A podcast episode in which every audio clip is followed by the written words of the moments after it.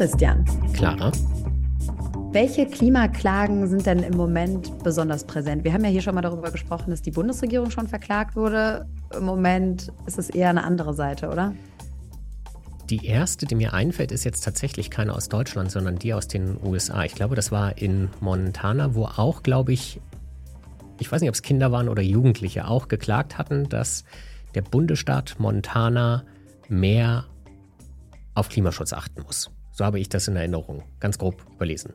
Ich hätte jetzt gedacht, du erinnerst dich doch an das, was gerade offensichtlich ist, aber manchmal übersieht man das Offensichtliche, und zwar die Klagen gegen Klimaaktivisten und Aktivistinnen hier in auch Deutschland. Eine Art von Klimaklage, ja. genau, ist auch eine Art von Klimaklage, ist mal die andere Seite. Und wir freuen uns, dass wir dieses Thema einfach nochmal von allen Seiten beleuchten können, weil es schon krass ist, wie das einfach zunimmt, äh, dass Unternehmen sich immer mehr darauf vorbereiten. Es gibt verschiedene Studien, die zeigen, wie mhm. viel mehr Klimaklagen es heute gibt als früher. Und das können wir heute ausführlich mit dem Anwalt Heiko Haller besprechen. Herzlich willkommen im Klimalabor. Herzlichen Dank, Frau Pfeffer. Sie haben es gerade schon gehört. Im Moment ist ja sehr präsent diese Klagen gegen Aktivisten und Aktivistinnen der letzten Generation, kann man hier auch ganz spezifisch sagen. Vielleicht fangen wir einfach nur mal ganz kurz damit an, wie Sie das einordnen. Aktion schafft Reaktion, würde ich, würde ich sagen. Also klar, die Aktion ist momentan sehr bei den Klimaklägern in allen Varianten. Herr Herrmann hat angesprochen, die Klage in Montana, sehr medial präsent natürlich. Äh, vor ein paar Monaten war, Jahren war es die Klage vom Bundesverfassungsgericht, die sehr präsent war. Da machen das die Klimakläger, wenn man den Begriff verwenden kann, sehr, sehr geschickt. Die schaffen sich eine sehr gute mediale Aufmerksamkeit, platzieren die Klagen strategisch gut gegen Autohersteller zu Beginn der internationalen Automobilherstellung zum Beispiel. Also da sind die sehr, sehr versiert, äh, auch juristisch, aber halt auch sehr im, im medialen Bereich. Und die eine Reaktion wäre natürlich, sich inhaltlich damit auseinanderzusetzen. Die andere Reaktion ist, ähm, hier zu schauen, wo werden Grenzen überschritten. Und deswegen richten sich ja, Ansprüche, Klagen natürlich auch gegen die, die hier sehr die Aktion suchen. Also würden Sie sagen, das ist schon durchaus eine gesteuerte Gegenreaktion gegen das, was sich da juristisch tut? Ich glaube nicht, dass es gesteuert ist. Da sind viel zu viele Ebenen juristisch im Spiel. Also es ist ja nicht nur dann die Bundesregierung, die etwas tun kann. Da sind es fängt bei den Städten an, bei den Ländern, die, die Bundesebene. Es gibt Unternehmen, die sich dagegen wehren. Das ist ganz, ganz viel äh, gefächert in diesem Bereich. Ich glaube, das ist jetzt halt sehr aufgekocht, die Stimmung sehr, dadurch sehr präsent. Ich glaube, der wirklich spannende Teil liegt wo ganz anderes. Wo liegt ihr denn, Ihrer Meinung nach? Wenn Sie, das klingt wie eine Anspielung. Äh, ja, ich glaube, der, der interessante Teil sind eher die Klagen, die man wirklich dann, dann sieht gegen Unternehmen oder gegen Staaten, gegen Regierungen. Ich glaube, da ist viel, viel mehr Musik da, darin. Das ist vielleicht jetzt vor allem für die Juristen spannend, aber es ist natürlich für ein Unternehmen unheimlich spannend. Wir denken immer, naja, juristisch ist da nicht so viel dran. Wenn Sie das ganz, ganz nüchtern durchdeklinieren, diese Ansprüche, die geltend gemacht sind, eben jetzt zuletzt gegen Mercedes, BMW, Volkswagen, äh, dann denkt man, naja, die tun ja nichts Illegales. Die bewegen sich in, innerhalb ihrer Genehmigung, innerhalb des geltenden Rechts, werden trotzdem in Anspruch genommen. Da kann doch nichts passieren. Außer sie fälschen Abgaswerte. Genau, wobei das ist ja dann wiederum ein anderer Fall. Also das ist ja illegal ja. unabhängig davon, ob es Klimaauswirkungen hat oder nicht. Das ist richtig, klar. Äh, aber das Problem ist ja viel, viel weitergehend. Schauen Sie sich die Präzedenzfälle an. Shell äh, in den Niederlanden. Hätte auch zunächst mal keiner gedacht, dass die ein Verfahren verlieren in diesem Bereich. In Deutschland RWE, Landgericht Essen, war völlig unproblematisch. Das Oberlandesgericht Hamm hat jetzt eine Beweisaufnahme angeordnet zu einer Klage eines peruanischen Bauers gegen RWE, der sagt, er ist in seinen Rechten verletzt durch das, was RWE tut. Das heißt, die haben juristisch eigentlich ein sehr, sehr kleines, überschaubares Risiko, aber natürlich mit dramatischen Auswirkungen, wenn es sich realisiert. Und das ist etwas, was spannend ist. Und das ist eher das, wo sich Unternehmen jetzt kümmern und kümmern müssen. Also nur um, damit man mich vielleicht auch noch mal kurz abholt. Eigentlich sind diese ganzen Klagen hat man wahrscheinlich dann vor fünf bis zehn Jahren gedacht, so habe ich das jetzt verstanden, aus Unternehmenssicht gar nicht so gefährlich gewesen. Und jetzt hat man aber zum Beispiel diesen Präzedenzfall am Bundesverfassungsgericht geschaffen und auf einmal machen sich die Unternehmen Sorgen, hoppala, eventuell droht uns da doch Ärger.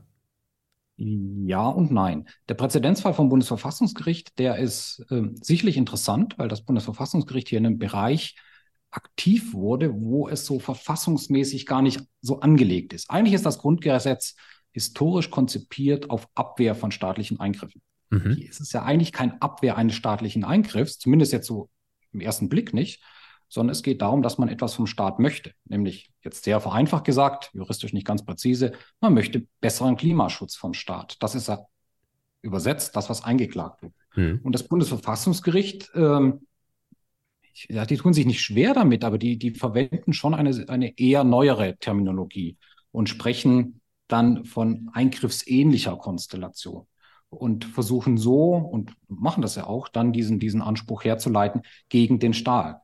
Die argumentieren, genau, wörtlich steht drin in der Entscheidung, eingriffsähnliche Vorwirkung. Das heißt, wenn ich jetzt nicht aktiv werde, muss ich später viel, viel intensiver aktiv werden und dann habe ich viel, viel mehr Einschränkungen für die neueren, die jüngeren Generationen, als ich es jetzt habe, wenn ich jetzt das irgendwie gleichmäßiger äh, verteile. Das ist dogmatisch gar nicht so einfach äh, zu begründen, finde ich, in, aus dem Grundrechtskatalog oder aus äh, den, den, Schutzpflichten des, des, Grundgesetzes.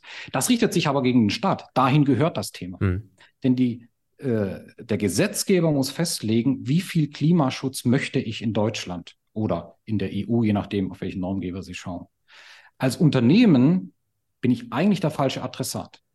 Denn die Unternehmen, die in Anspruch genommen sind, bewegen sich ja in dem geltenden Rahmen. Die bewegen sich in dem Rahmen, äh, den der Staat ihnen gesetzt hat. Die machen gar nichts Illegales so gesehen. Das heißt, als Unternehmen muss ich auch schauen, dass ich quasi letztlich von der Strategie her darauf achte, dass dort auch die Diskussion mhm. stattfindet. Mhm. Nämlich in dieser politischen äh, Umgebung, Gesetzgebung, was ist noch zulässig, was ist nicht mehr zulässig. Und nicht als zivilrechtlicher Anspruch gegen mich auf Unterlassung bei Shell substanziellen Teils meiner Geschäftstätigkeit. Und jetzt ist ein Unternehmen wie RWE davon überrascht, dass plötzlich ein peruanischer Bauer Rechtsanspruch in Deutschland hat, weil es das vorher nicht gab. Oder wie muss ich das verstehen?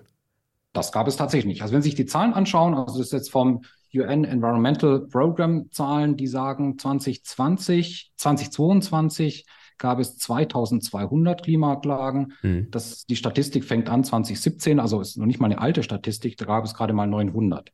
Also das ist schon signifikant angestiegen in der, in der letzten Zeit. Und ich muss sagen, ich wäre an RWE-Stelle auch überrascht gewesen.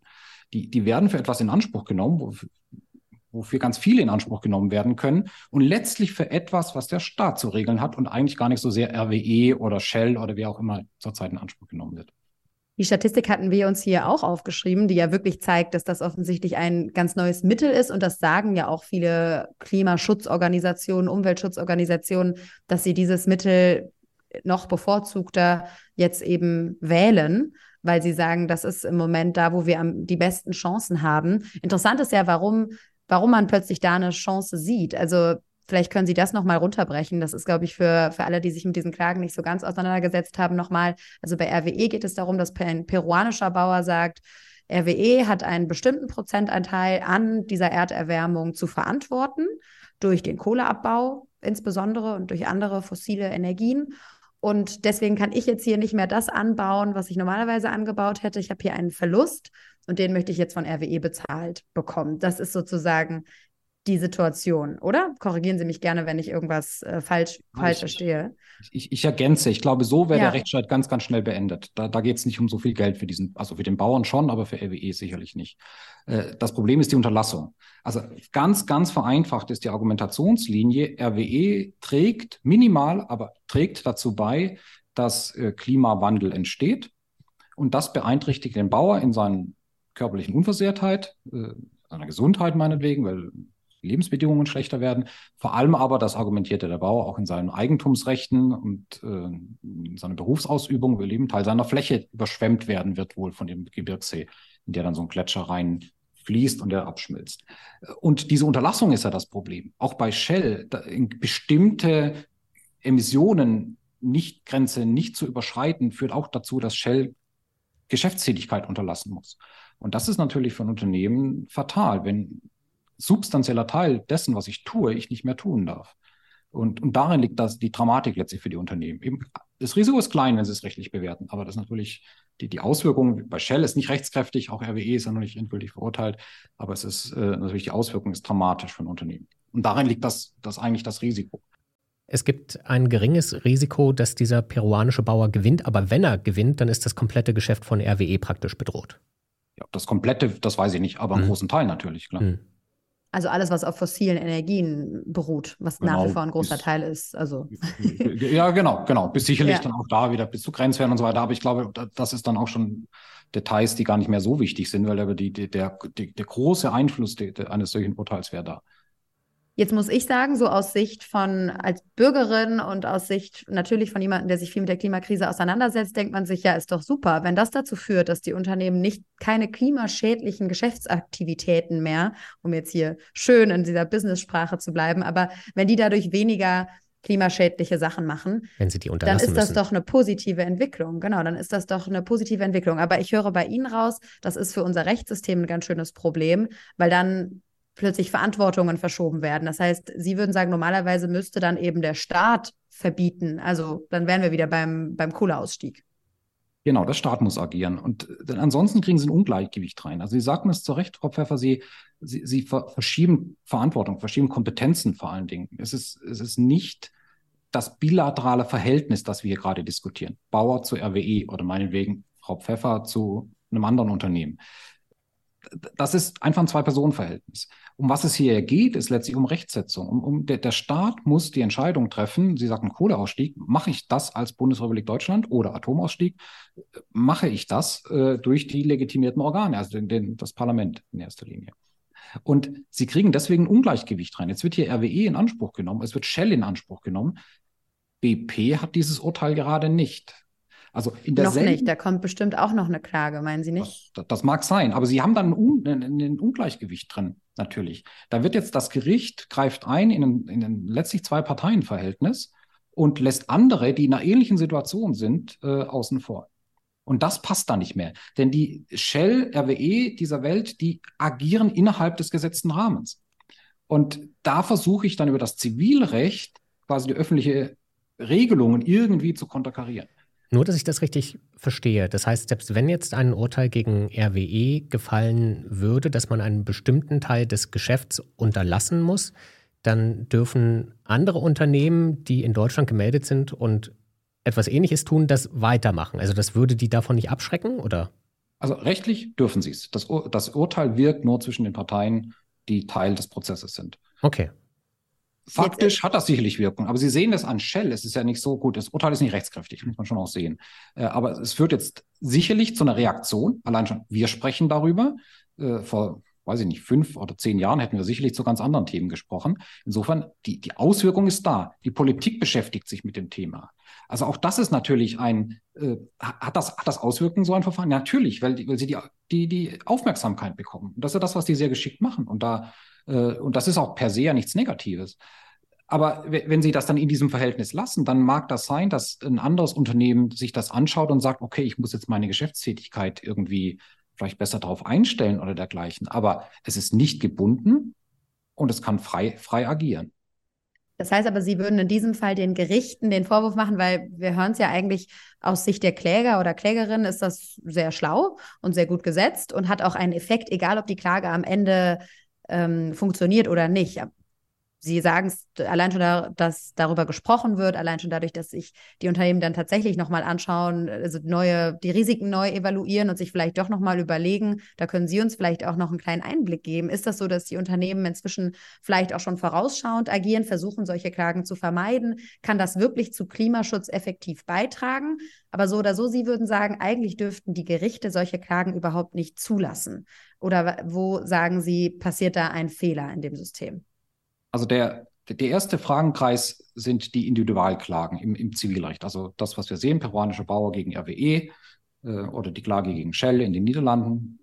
Da gehört das Thema aus meiner Sicht klar nicht hin. Das ist rechtskonformes Handeln. Die, ist wie wenn Sie ein Auto nehmen. Sie setzen sich in Ihr Auto und fahren, weiß nicht, ins Büro oder fahren nach Hause. Das ist zunächst mal, das ist ziemlich gefährlich. Sie können Unfall bauen. Das sieht auch der Gesetzgeber so.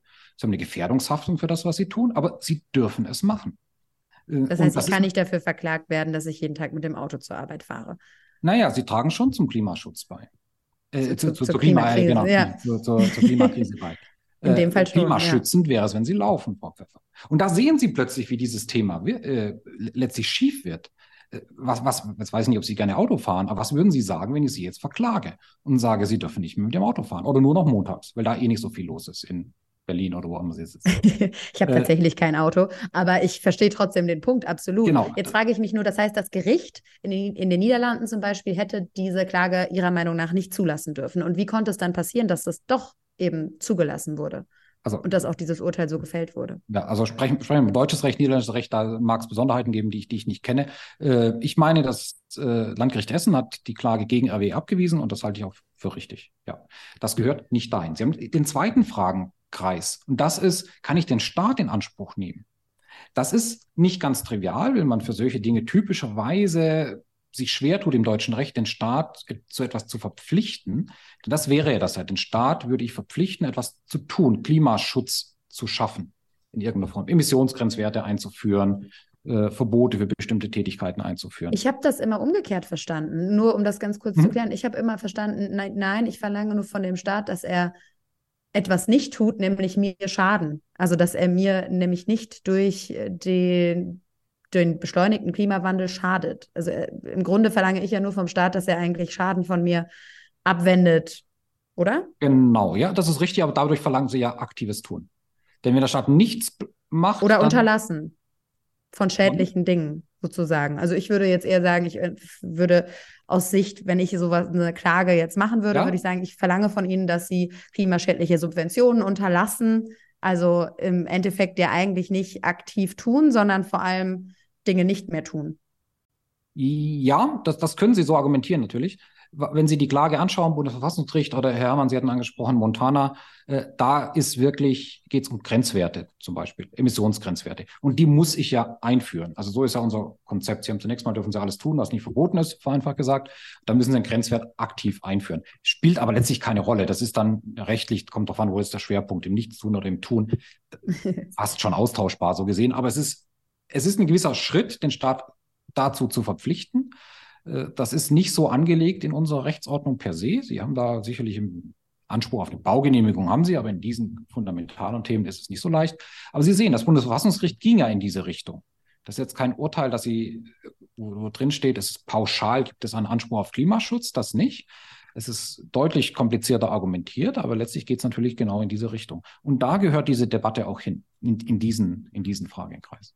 Jetzt ist sie aber nicht nur da. Also schauen wir mal tatsächlich dann mhm. auf die Situation. Und das ist ja eigentlich auch das Spannende. Die Kläger sagen, solange das geht, solange das funktioniert, wir damit vor irgendeinem Gericht auch mal eben eine zulässige äh, da durchkommen, sozusagen eine Klage auch mal zugelassen wird, können wir damit Aufmerksamkeit erregen. Ähm, genauso wie Sie es schon gesagt haben. Was hat das für Konsequenzen im Endeffekt, vor allem für die Beklagten, also für die Unternehmen? Vielleicht haben Sie da auch einen Einblick rein. Mhm. Führt das, glauben Sie, das führt zu mehr Klimaschutz, um jetzt einfach nur mal sozusagen, vielleicht ist das ja ein gutes Mittel, auch wenn es juristisch nicht besonders sauber ist. Ja, also es führt zu zwei Dingen. Also erstens müssen sich die Unternehmen natürlich da strategisch aufstellen. Äh, und das, soweit ich das überblicke, tun die Unternehmen auch mit sicherlich mit unterschiedlicher ähm, Motivation. Das hängt natürlich von der Branche ab. RWE ist halt in einer bestimmten Branche, die ist vielleicht ein bisschen gefährdeter oder die Automobilindustrie als andere Branchen. Äh, völlig, völlig nachvollziehbar. Strategisch aufstellen heißt mehr Anwälte verpflichten, die sich mit diesen Themenbereichen auskennen? Na, so weit würde ich nicht gehen, äh, sondern sich Gedanken darüber zu machen. Was meine ich konkret mhm. damit? Das ist nicht nur ein rechtliches Thema. Das ist ein, auch ein Thema für, für die Kommunikation nach außen. Also Sie müssen dann, dürfen nicht nur mit den Anwälten das machen, Sie müssen ja. da mit der Communications-Abteilung das, das Wahrscheinlich der letzte müssen, Schritt. Genau, also im Idealfall sind alle eingebunden. Es hängt ja. aber auch von der Unternehmensstrategie ab und auch von dem, das war für, bei Shell nicht optimal. Was kommunizieren Sie eigentlich in den Markt? Wenn Sie natürlich sich hinstellen und krasse Emissionsschutziele selbst als Unternehmen ausgeben, können Sie sagen, ja, das ist rechtlich nicht viel wert, was auf dieser Homepage steht. Aber es ist natürlich schon, das sind natürlich schon Aussagen, dann muss ein Unternehmen gegebenenfalls auch rechtlich mal daran messen lassen. Also das sind Dinge, da müssen Sie schauen, wie kommunizieren Sie in den Markt, an, an Ihre, an die Verbraucher, an, an andere äh, Teilnehmer in der, in der Gesellschaft. Also da werden sich Unternehmen sicherlich viel, viel mehr Gedanken jetzt machen, wo das Thema äh, so mehr in der Öffentlichkeit steht, mehr im, im Vordergrund steht. Das heißt, Unternehmen würden sich nicht mehr trauen, einfach große Klimaziele herauszuposaunen, sondern sind da vorsichtiger. Genau, überlegter, würde ich sagen, müssen sie es tun.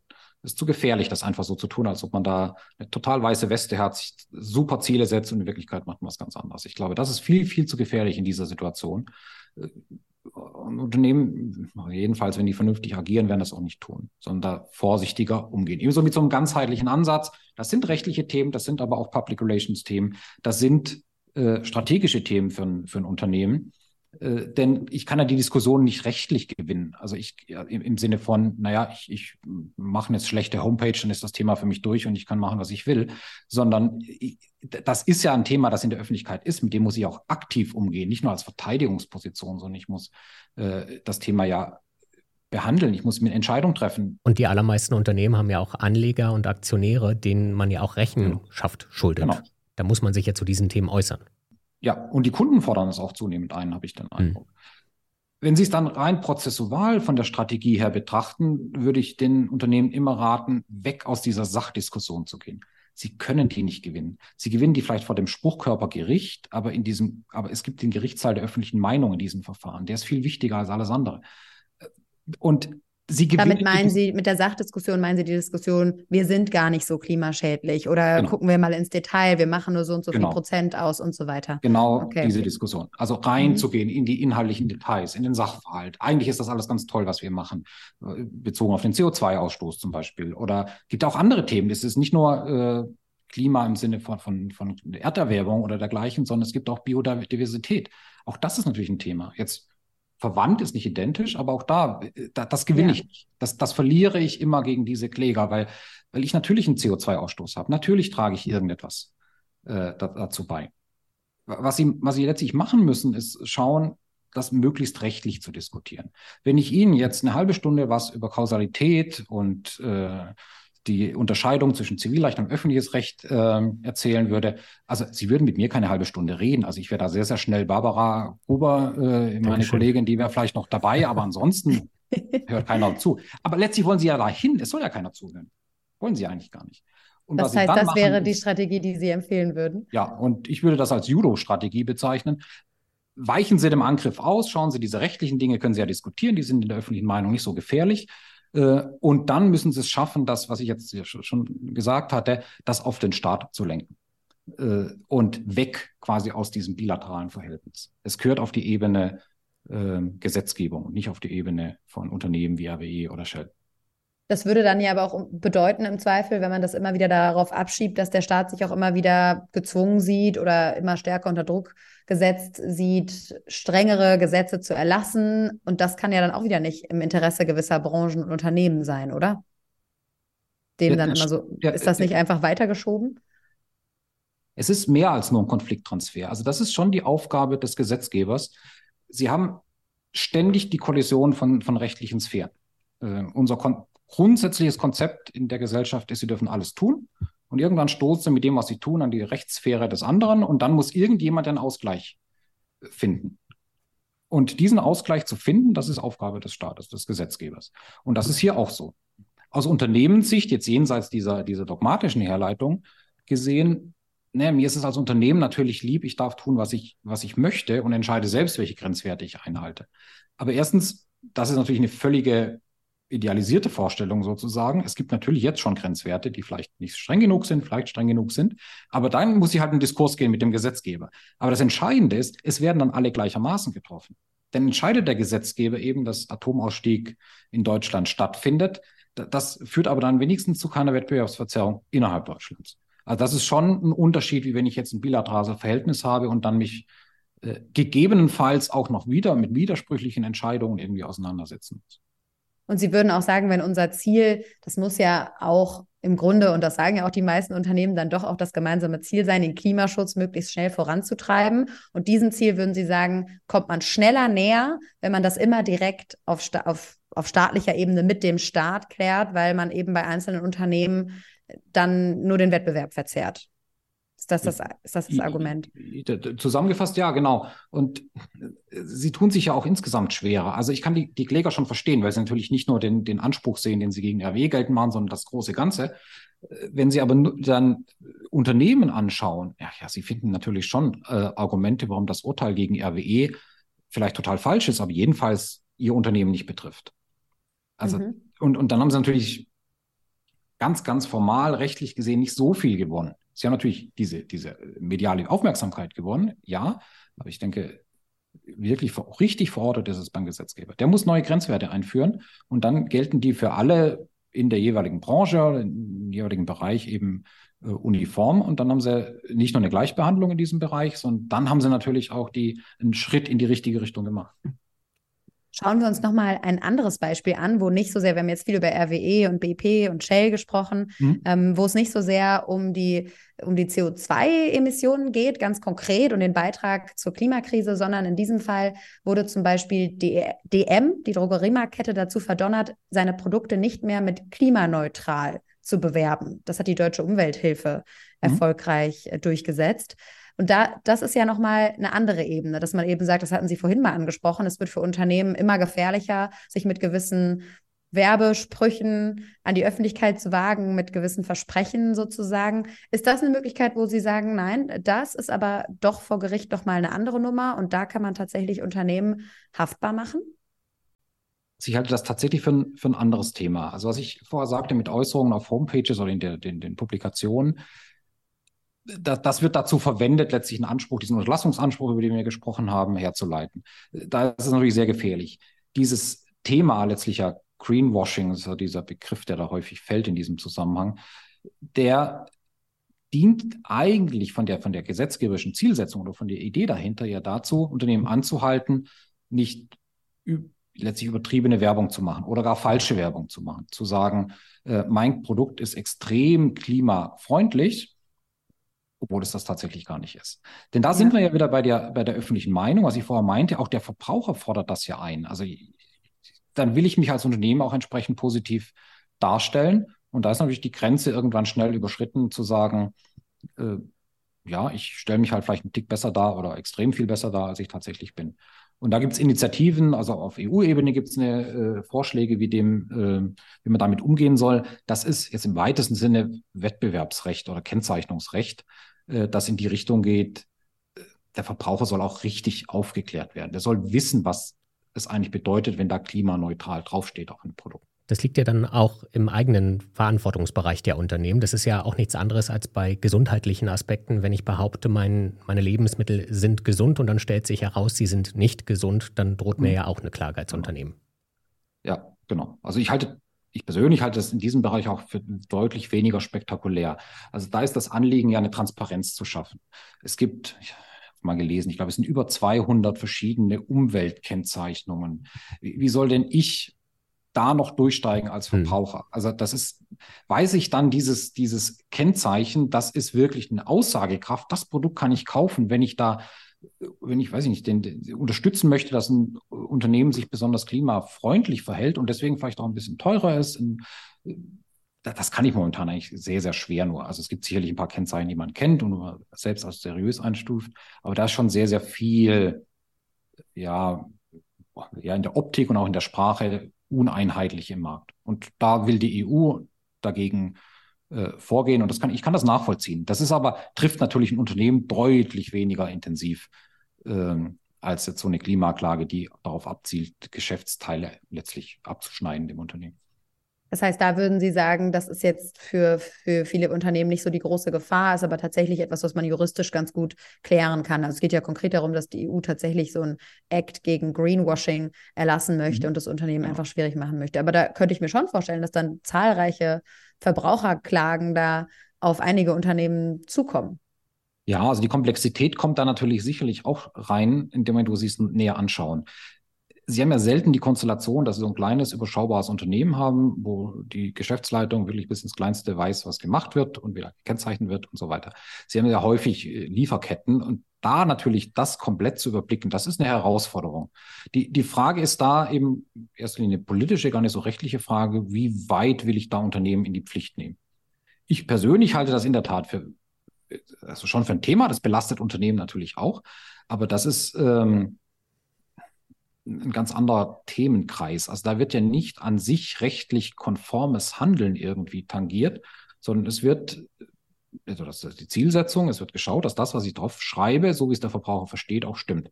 Ich simplifiziere da jetzt natürlich etwas, aber das ist, finde ich, vom Ansatz her schon nachvollziehbar und ein ganz, ganz anderes Thema. Sie sehen aber auch hier, es ist auf Gesetzgebungsebene allokiert. Der Gesetzgeber entscheidet, wo die Grenze verläuft Und es ist dann zwar aufgrund dieser, dieser Gesetzgebung, dieser EU-Vorschrift, dann möglich, dass es eine Verbraucherschutzklage gibt, ja, aber eben auf der Grundlage, die der Gesetzgeber abgesteckt hat. Das ist schon ein Unterschied zu äh, den Klimaklagen, die wir zuvor besprochen haben. Was glauben Sie denn jetzt mal unterm Strich, wie sich das weiterentwickeln wird mit den Klimaklagen? Ist das jetzt ein neues großes Geschäft auch für Sie aus Sicht eines einer Kanzlei, auch als, als einzelner Anwalt? Ist das wirklich was, wo Sie sagen, ja, lohnt sich schon, sich da zu spezialisieren, weil das wird immer mehr und da sieht man jetzt auch keinen Trend, dass, das, dass die Unternehmen da ein wirksames Mittel gegen finden, weil wie Sie schon sagen, in, viel, in vielen Fällen betrifft es ja wirklich den Kern des Geschäfts. Ja, also bei dem ersten Thema Klimaklagen, wie wir es jetzt bezeichnet hatten, also da sehe ich, dass der Trend schon weitergeht. Denn was Sie merken momentan ist, dass Klimaschutz quantifizierbarer wird sozusagen. Das war vor fünf Jahren recht diffus. Wie wollten Sie denn Klimaerwärmung oder Erderwärmung messen?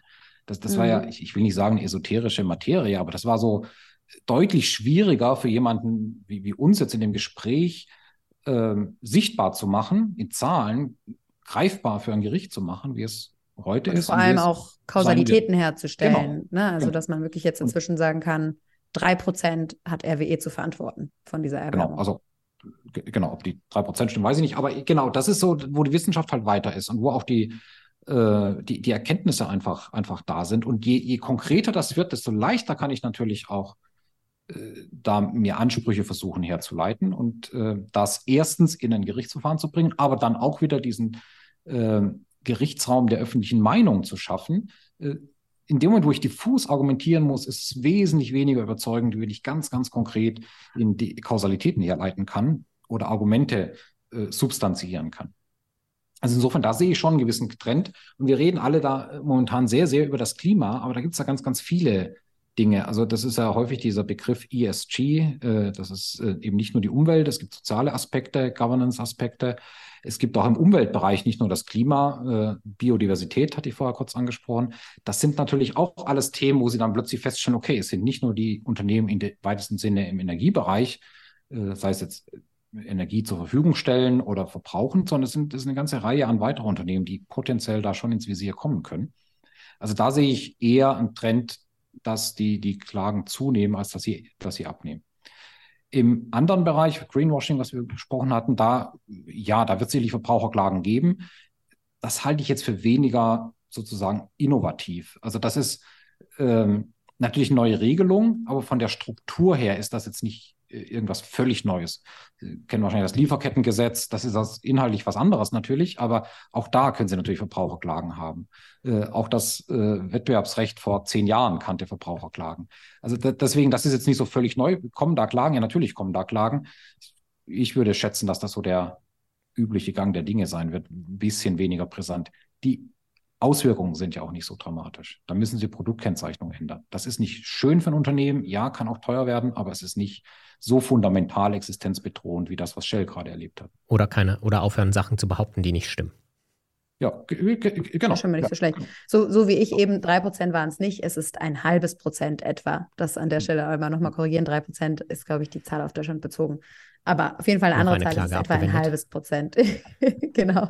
Aber die Frage, die sich ja am Ende stellt, und da würde mich auch mal interessieren, vielleicht Ihre Position, wenn Sie mal nicht als Anwalt sprechen, sondern generell auch, wenn Sie den Einblick haben, dann auch in die Unternehmen, die Sie ja teilweise dann auch verteidigen. Verändert das was wirklich in der in der Herangehensweise? Glauben Sie, dass das am Ende zu Klimaschutz beitragen kann, weil Unternehmen dann neu darüber diskutieren, wirklich überlegen, lohnt sich das noch, in diese Geschäftsfelder reinzugehen, angesichts der vielen Klagen, angesichts der Öffentlichkeitsarbeit, in die wir dann vielleicht investieren müssten? Ähm, glauben Sie, dass das am Ende helfen kann? Oder hat es sogar negative Konsequenzen, weil man sich nur noch dagegen wehrt und noch mehr Geld da reinsteckt. Also manchmal, wir hatten es ja am Anfang, da haben wir gesagt, Reaktion gegen Reaktion. Also es führt dann eher dazu, dass man sich irgendwie doppelt und dreifach wehrt und sich sogar noch auf seiner Position verhärtet sieht. Ja, das ist psychologisch ist das sicherlich immer so ein Effekt. Wenn ich, wenn ich Sie jetzt kritisiere wegen irgendetwas, werden Sie sofort dagegen halten. Das ist äh, nicht klug natürlich von der Strategie her, so, so zu agieren. Äh, aber jetzt lassen Sie mal diese, diese erste Reaktion mal beiseite. Ich glaube schon, dass das einen Effekt hat. Also allein schon, was wir jetzt so kurz über Strategie gesprochen haben, wenn Sie sich anfangen, Gedanken zu machen, und ich sagte, das dürfen Sie nicht nur mit den Juristen machen, das müssen Sie insgesamt machen. Und ich, ich sagte ja, die PR-Kollegen, aber auch natürlich die Unternehmensleitung, sich zu überlegen, wie positioniere ich mich strategisch. Wenn sie das sehen, dann wird das einen Effekt haben. Das führt jetzt nicht dazu, dass Unternehmen wie Shell ihre Geschäftstätigkeit einstellen, aber natürlich spielt das Thema Klimaschutz äh, in unseren konkreten Beispielen eine, eine, signifikant wichtigere Rolle als vor fünf oder, oder zehn Jahren noch. Also insofern, ja, das, das hat schon Auswirkungen. Das sind ja dann immerhin positive Aussichten, wenn wir darauf schauen, dass es wohl immer mehr Klagen geben wird. Herr Haller, vielen Dank für das Gespräch. Danke Ihnen, Frau Pfeffer und Herr Herrmann. Auch ich bedanke mich. Wie immer gibt es alle Folgen des Klimalabors bei uns in der NTV-App, bei RTL Plus natürlich, bei Apple, Spotify, Amazon Music. Und wer sich das ganze Interview nochmal durchlesen möchte und alle anderen auch, der findet die natürlich auf ntv.de. Vielen Dank für das Gespräch. Tschüss.